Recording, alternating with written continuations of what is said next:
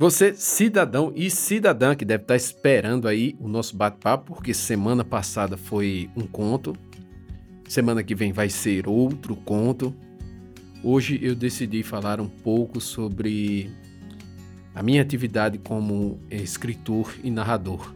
E também falar um pouco sobre o podcast. Eu acho que tem, tem muita gente já que vem acompanhando toda terça, da terça para quarta ou da sexta para o sábado.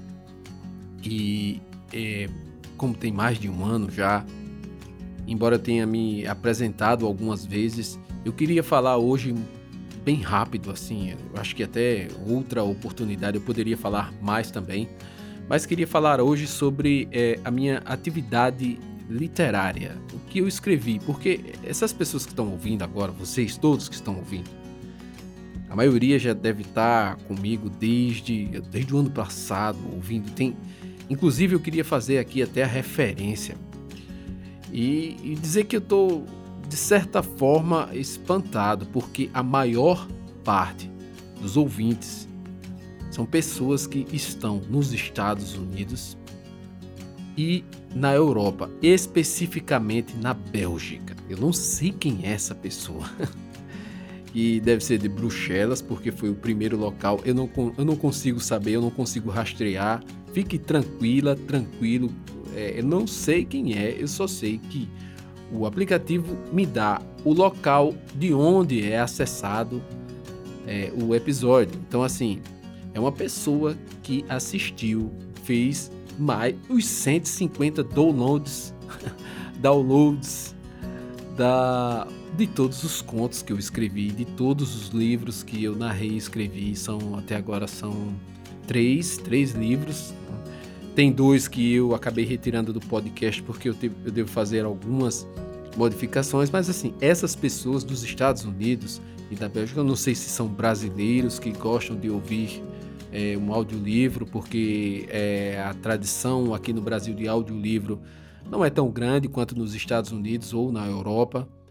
E também não sei se são é, pessoas que gostam do português, da, da língua portuguesa, para aprender. De certa forma, são meus ouvintes. Eu queria agradecer esse, esse de hoje, né? Esse episódio, nossa, esse bate-papo de hoje é para agradecer a você que está aí do outro lado do mundo ouvindo. Claro, tem alguns também da minha cidade, depois que eu me identifiquei, né? Mostrei minha, minha identidade, né? Tirei a máscara. E tem algumas pessoas aqui da minha cidade, tem alguns colegas meus também do Rio de Janeiro, é, de vários locais, pessoas que também estão começando a acompanhar Crônicas de um Mentiroso. Essas pessoas eu peço que continuem, porque se tem pessoas que estão aqui acompanhando desde o ano passado, né, pessoas de fora, dos Estados Unidos, da Bélgica, de Bruxelas e outros locais. Singapura também apareceu muitas pessoas. Se eu esqueci algum estado do México, né, da América Latina, tem vários também. Graças ao Thales, o Thales tem, me ajudou bastante assim para alcançar a, porque ele é um professor de português que mora no México, então assim muitos alunos do Thales é, em, começaram a me acompanhar, né? E até hoje eu não sei se são essas pessoas que são os alunos dele que, que especificamente que estão me acompanhando, mas sei que estão espalhados aí pelo mundo. Né? É, eu, agora falando um pouco sobre a minha atividade literária, veja só, eu li um livro, eu gosto muito de ler, para passar num concurso de juiz federal, eu tive que estudar bastante. Muito mesmo. Estudei, estudei, estudei, estudei.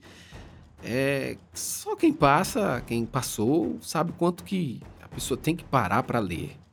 E eu li muita coisa sobre direito, sobre várias disciplinas, e assim, é, de uma certa forma, muito do que eu queria ler, porque desde que eu me formei em 2009, para começar a advogar, é, eu já disse várias vezes, eu era carteiro, né? Pedi exoneração para começar a estudar a faculdade, fui estagiário, fiquei sendo estagiário uns dois anos, depois passei na ordem, fui advogado, Passei a advogar, advoguei uns cinco anos até decidir fazer concurso para magistratura. Aí passei mais cinco anos, cinco anos advogando e aí fui aprovado depois.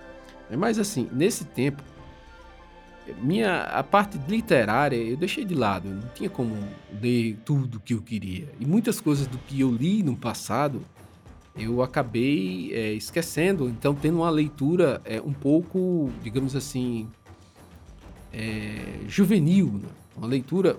Eu pergunto muito a colegas meus: você leu Grande Sertão Veredas, que é um livro que eu estou lendo agora?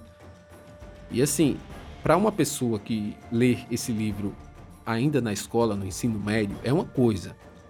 E para você que já tem já um amadurecimento, uma pessoa já com uma certa idade, ler agora é outra coisa. Todo livro bom é assim que funciona. Você lê uma primeira vez, muito jovem ainda, gosta, depois você passa um tempo e esquece ler de novo, e aí você tem outra experiência. Foi assim comigo. Então eu comecei a ter nova, novas experiências cada uma melhor do que a outra. Porque depois que eu passei no concurso, eu disse, agora eu vou ler aquilo que estava parado, então re, rever, né, reler de novo.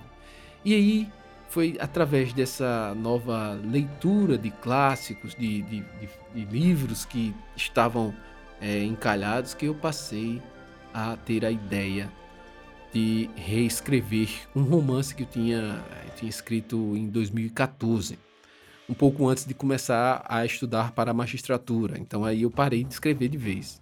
E aí eu reescrevi, que é, é Games, Agiotas e uma 765. Esse livro foi o primeiro. E eu mudei muito para narrar ele. E assim, eu passei por uma leitura crítica e a leitura crítica veio com uma série de coisas que tinha que mudar, tal, aquela coisa toda. Eu concordei né, e acabei tendo que fazer essas mudanças.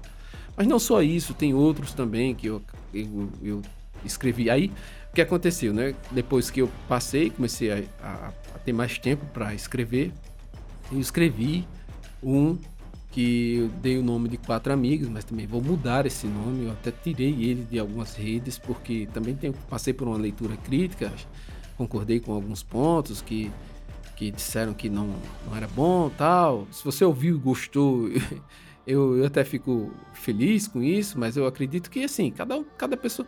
Um livro, um livro, uma ficção, é, ele toca várias pessoas de várias formas diferentes. Então, assim, alguns vão gostar de algum conto, outros não. E você tem todo o direito disso. Todos têm esse direito. Né? Então eu acabei também tirando ele para fazer umas revisões. O, o juiz no divã, eu vou também fazer uma, uma, algumas modificações. Por quê? Porque eu comecei a escrever esses livros. Aí veja só, isso é algo que acontece porque não tem nenhum publicado. Ah, Cleito, por que você não publicou? Você não botou numa editora? Porque assim, um livro é uma maturação. Ele demora. Você escreve, você reescreve. O Murakami tem um livro, é Vocação. É Escritor em vocação, vocação, agora eu esqueci o nome. Ele tem um livro que ele vai dizer que escrevia muito para chegar à versão final. E até uma coisa parecida comigo, porque ele debatia com a esposa, ele debate com a esposa a versão bruta, né? Eu também faço isso, né? Inclusive é a pessoa que mais me incentivou todo o tempo. Eu digo que se não fosse ela, eu não estaria escrevendo porque eu tinha muita insegurança de saber se alguma coisa estava ruim ou boa. Ela, ela tem. É, atura, né? Ter que ler tudo.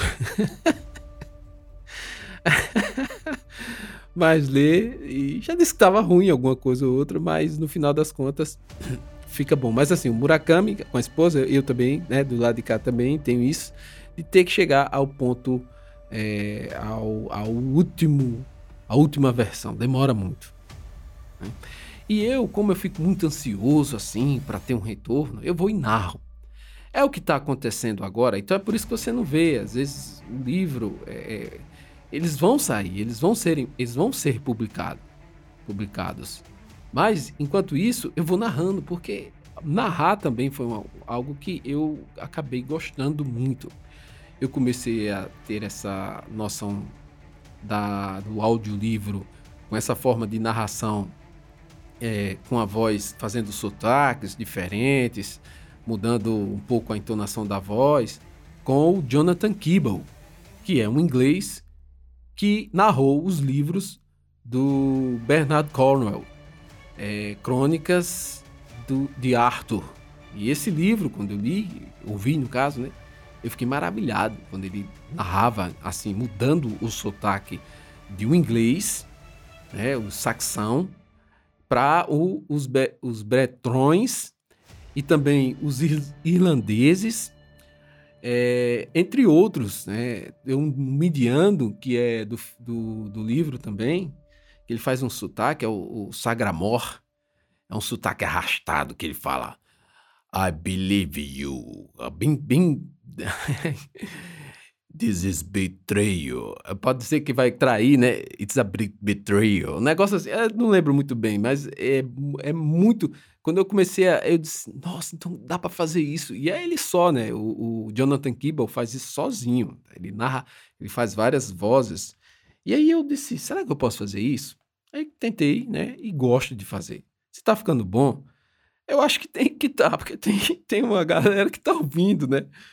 Então, é, eu vou continuar fazendo. Uma galera que está só crescendo, o pessoal tá, né? É, porque é uma coisa que eu gosto de fazer. É uma coisa que eu é um eu não ganho nada, eu já, já disse várias vezes, gosto de repetir, não ganho nada. E é por isso que eu peço tanto assim para cada um de vocês que estão ouvindo, que gostam, para compartilhar, para falar, né, para seguir no Instagram, e mostrar lá seus colegas, tá? Oh, tem cara que tá fazendo, não sei o que, isso é legal. Isso para mim vai ajudar bastante. Porque é, é, é o que o escritor quer. Uma forma de reconhecimento. De que escreveu alguma coisa e o pessoal gostou daquilo, não é? é desses livros, agora falando especificamente das histórias, né? O primeiro que eu escrevi, que é o o Games, né? Games Agiotas e 1765, muito dele ali são é, eventos, não daquela forma, mas que aconteceram assim na minha infância. Um escritor ele tem muito isso, né? Eu falei do, do eu ia falar do Vargas Llosa, que é de, uma, de um livro dele, Cartas a um Jovem Escritor, que ele fala que o, você só escreve aquilo que você vivenciou de alguma forma. É? Então, assim, eu vivenciei aquilo e botei no papel. Então, a forma de colocar no papel é que vai mudar de um para o outro. Mas em algum momento, a história toca em pontos da sua vida. É, no caso da minha infância, né? O Hemingway tem cartas também que ele diz assim, o que é que o que é que um bom escritor precisa? Ele diz, é, tem uma, uma infância difícil. Mas não foi o meu caso, né? Não vou, posso dizer que a minha foi difícil, mas foi uma infância alegre. Eu gostava muito de filmar. Meu pai comprou, vendeu um móvel e ele vende móveis. E aí ele, para receber, recebeu uma câmera. Na época, uma câmera que botava uma fita, filmava tal. E eu fazia filmes. Esse filme, essa fita se perdeu no tempo. É um dos meus maiores desgostos. Mas assim, juntava meus primos, tal, na casa da minha avó. É, tem uma tia minha que acho que ela vai ouvir agora, né? Ela vai lembrar, uma não, várias tias minhas que vão escutar também, mas que vai, vão lembrar muito bem assim dessa época que eu, eu levava todo mundo para lá e fazia, eu era o diretor, né? Então assim, é, tinha essa inquietude, inquietude de criação, né? gostava de criar, era, era um sonho de infância ser diretor de filme, né? eu não sabia que era tão difícil. Encontrei no, na escrita uma forma de descarregar essa, essa inquietação, essa, essa, imaginação, né? que, que quando a pessoa tem, e se você está me ouvindo, se você tem essa imaginação fértil, se você gosta, tal, se você inventa, você tem que descarregar de alguma forma. E a escrita é a melhor de todas, porque é mais fácil, é que exige menos recursos, mas é a mais sofrida, porque você escreve, você quer que alguém leia, você. Aí isso não vem, né, demora. São muitos que escrevem. Quantos não escrevem livros bons e deixam nas gavetas e aí se perdem? Tem aqueles que. E agora com essa revolução digital, né? Que eu estou perdendo tanto tempo em ter, em ter que ficar vendo as mídias sociais tal, né? É, é difícil, porque a gente tem que ter, né? As editoras, não é porque vocês exigem isso, não, são as editoras. Infelizmente, elas querem aqui, é, querem editar, né? Querem publicar autores best-sellers, que tenham já um grupo de pessoas que, que leiam os livros, né, para vender. Então, tudo na base da venda do capitalismo, do que, que, que, é o que move hoje o mundo, né? Então, infelizmente, assim, tem essa dificuldade. Mas para quem gosta mesmo, para quem tem isso como uma realização pessoal, é bom fazer. E a Amazon KDP tem essas ferramentas que você pode fazer, deixar lá, né? Para posteridade, se for o caso. Tem também a forma de narrar, você pode muito bem. Eu não tenho uma voz bonita, ninguém tem, é só, é só uma técnica. Você, com o tempo, você vai. Você compra um equipamento, tal, vai treinando, tem que ser uma coisa boa. Os meus primeiros contos são horríveis. Eu, deixei aí, você pode ir lá, lá embaixo no final. Teve, o primeiro eu mudei, tive que gravar de novo, porque estava muito ruim. Mas o Faça a Sua Escolha é, é é, tá fraco, né? Tá, tá ruim. Eu, na edição, eu uso o Adobe Audition agora, sei muito bem mexer com ele. É, tudo é prática e tempo, né? Leva tempo para você fazer algo. Leva tempo, é, horas de treino. Eu tenho mais de ano que eu estou fazendo isso. Então, assim, se você também tem essa ideia, faça. Agora espere. Espere, faça porque você gosta. Crie suas histórias. E, e, e, assim, a gente, se tem alguém mais de um aqui, o ideal é que se compartilhe né, essas ideias, esses podcasts que tem áudios livros para você mesmo escrever e você narrar. Né? É, os outros livros, o o Quatro Amigos foi uma ideia que eu estava em Macaé, né? então assim, estava num momento ruim, a pandemia matando 4 mil pessoas, a doença, né, no caso da pandemia, matando 4 mil pessoas por dia. Eu passei um, um mês trancado dentro do apartamento sozinho, só saía para farmácia, para não adoeci, né, graças a Deus, mas assim, só saía para comprar no supermercado, voltar para o apartamento, estava isolado. E aí, naquela loucura, eu descarreguei no livro, né? É um livro pesado, denso, quem ouviu sabe. É, a leitura crítica falou isso também. Diz, ah, você usou o recurso, a violência como recurso narrativo em excesso. Foi, usei mesmo, essa era a intenção. É por isso que eu tirei ele do, do, da narração, porque tinha muita coisa explícita. Então, assim, preferi né, esperar um pouco, fazer ter uma opinião mais apurada. Mas, assim, ele é, ele é pesado. Eu vou até mudar o nome também, né? mudar um pouco a temática, porque tem um, um casal gay. Um, é, isso, um casal gay e tal, aquela coisa. Na época eu pensei que poderia ir para esse lado, porque a história estava indo por isso, mas acabou que não, desviou tudo. E aí eu estou reformulando. Mas é, também tem elementos da minha vida, né? Algumas situações que eu vivenciei, não as de violência, ainda bem, né? Mas assim, coisas que eu via que me perturbava. Tem um personagem que eu é, me inspirei num cara que eu conheci, que o cara era um escroto, assim, é horrível. Então, assim, isso também influencia muito na, na, na nossa escrita. Né? Nós conhecemos pessoas boas e pessoas ruins. E as pessoas ruins servem aos nossos vilões. É assim que funciona, pelo menos comigo. Né? O outro livro que eu escrevi foi o, o, o Juiz no Divã. Esse está aí na narração, né? para quem quiser ouvir, é, também vou fazer algumas modificações. E esse é um livro também autobiográfico da de como se eu tivesse vivido assim ele é conta um personagem que tem seus 50 55 anos 50 anos que passou 25 anos na, na justiça e tem um problema uma crise existencial né é meio que um, um fausto assim alguma coisa e esse livro é eu da, é como eu fiz assim é, eu me também coloquei elementos do que eu vivi como advogado, não como juiz, porque eu só tenho um ano e pouco de juiz, mas assim, como advogado, vi o que acontecia com alguns juízes, né? E se for o caso, me, fui no futuro, me ver no futuro, né? O, o personagem principal é como se fosse eu no futuro.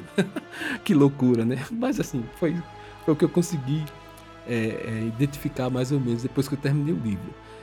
E final, aí tem dois que tá, estão escritos, estão prontos, quase prontos. Tem um que é uma reescrita do Grande Sertão Veredas. Esse eu tô, esse eu tô gostando tanto de escrever. Eu vou narrar ele e filmar ao mesmo tempo no YouTube. Vocês vão gostar demais. Porque esse é a história de um, um ex-pistoleiro, porque o Grande Sertão Veredas é um ex-jagunço, né? Esse é um ex-pistoleiro.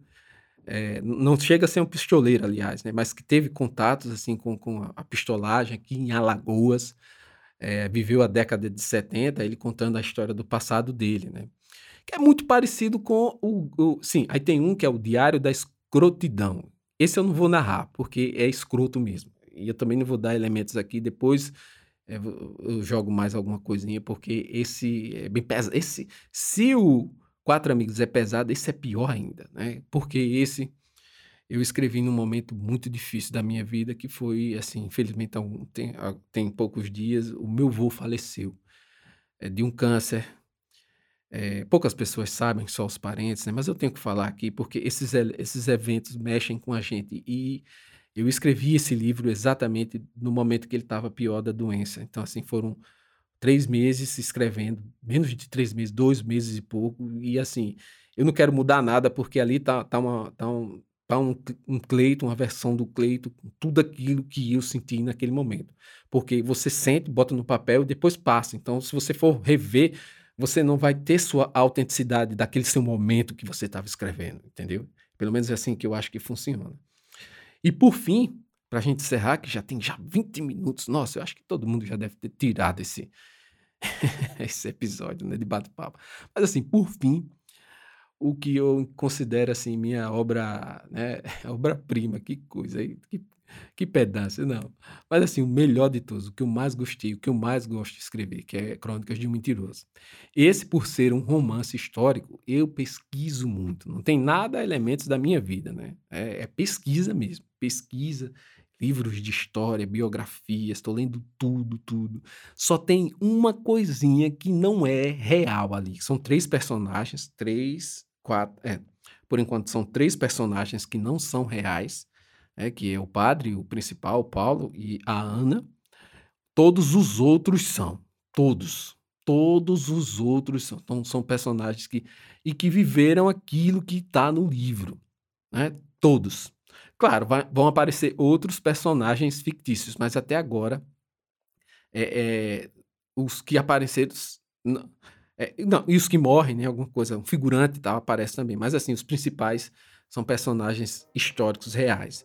E uma besteirinha de nada com relação às datas, que é um erro que no final do livro eu vou colocar uma nota é, para poder com, deixar claro, claro, que é, esse evento histórico aconteceu numa data posterior daquela que eu comento no livro. Só isso. Mas o resto é tudo aquilo.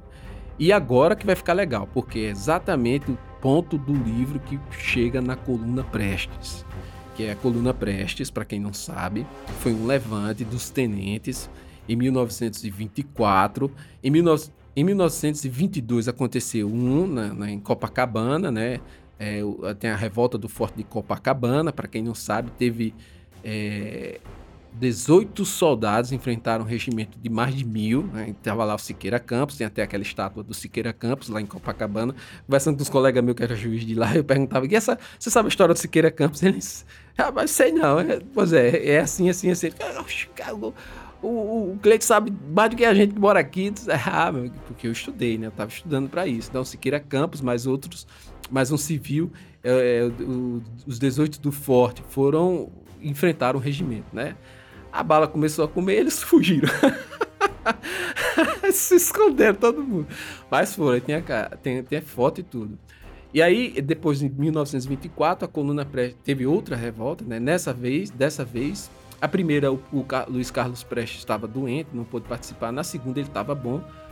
É, se amotinou no quartel lá, se juntou com uma, uma, um outro, outros amotinados de São Paulo. Ele saiu do, do sul, parece que Porto Alegre. É, se juntaram com os de São Paulo, foram para é, Paraguai, entraram pelo Mato Grosso depois, e aí a coluna começou a marchar Brasil acima. Mato Grosso, Minas Gerais, Goiás.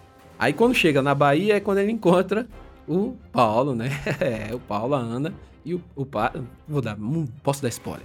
Mas assim, eles encontram e a coluna segue caminho para o Nordeste. Roda, roda, roda, roda é, dizem que foi a maior marcha de uma coluna do mundo da história, assim, em, em distância, né? Quando ele foi para a Rússia, o, o, Luiz Carlos Prestes, ele chegou lá como assim lendário, né? Por ter liderado essa coluna que só foi comparada ao Mao Tse Tung na China, né? A, a, quando teve a revolução. Mas aí é para outros momentos que a gente vai estudar. Eu fico por aqui.